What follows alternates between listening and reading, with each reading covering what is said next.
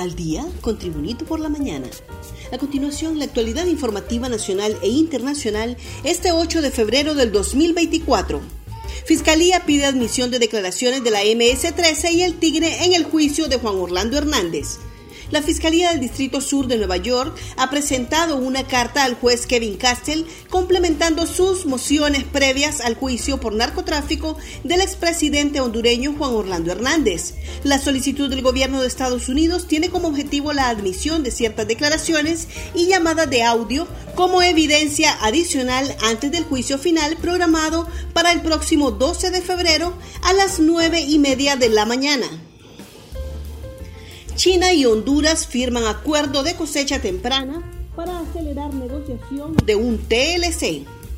Los gobiernos de China y Honduras firmaron un convenio para acelerar el proceso de negociación de un tratado de libre comercio que incluye la puesta en marcha de un acuerdo de cosecha temprana, informó hoy el Ministerio Chino de Comercio.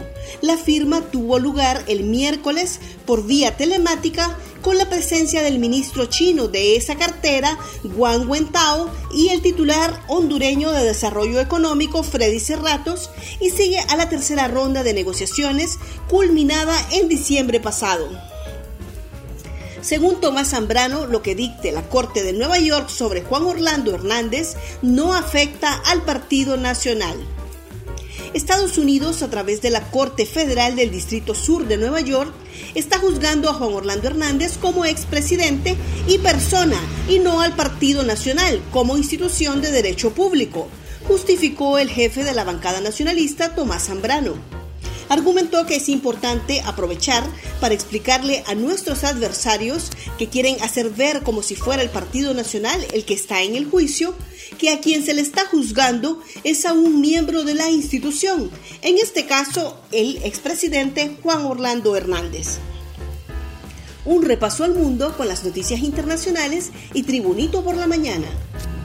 Tras aislarse en Embajada de Nicaragua, Martinelli pide voto para su compañero de nómina. El magnate y expresidente Ricardo Martinelli, tras aislarse este miércoles en la embajada nicaragüense en Panamá, pidió a los panameños que en las elecciones del 5 de mayo voten por su compañero de nómina, José Raúl Mulino, quien dijo que continuará mi legado del cambio.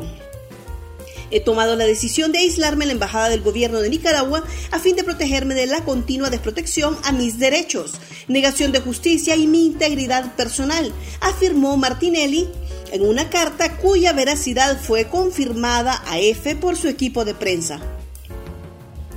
Más noticias nacionales con Tribunito por la Mañana.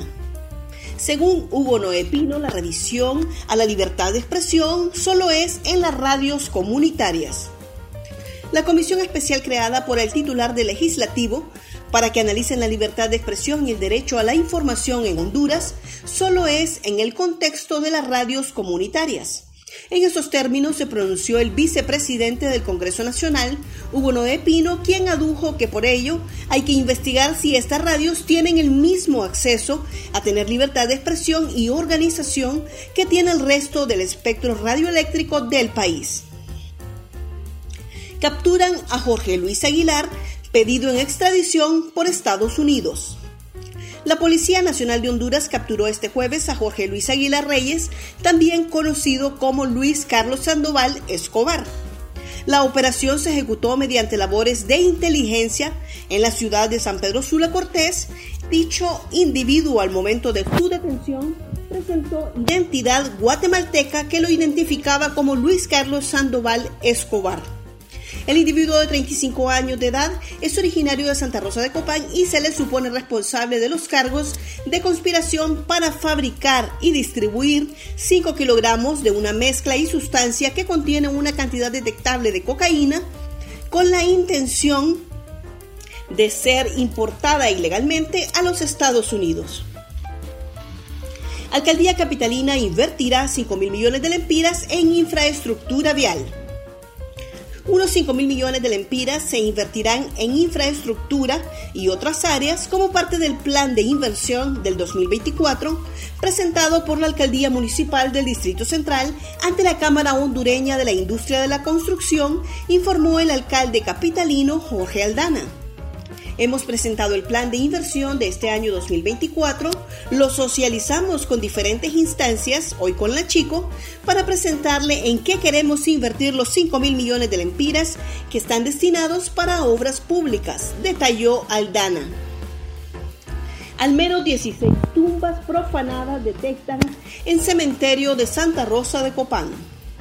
Como actos de ultratumba y satánicos, han catalogado pobladores la profanación de al menos 16 tumbas en un cementerio ubicado en el sector del Salitrillo, municipio de Santa Rosa de Copán. La profanación de las tumbas fue denunciada por el lugareño Jorge Alberto Moncada, sumamente asustado por la magnitud del problema. El vecino expresó que está plenamente confirmado que en algunas fosas y mausoleos faltan partes de los cuerpos enterrados. Gracias por tu atención. Tribunito por la Mañana te invita a estar atento a su próximo boletín informativo.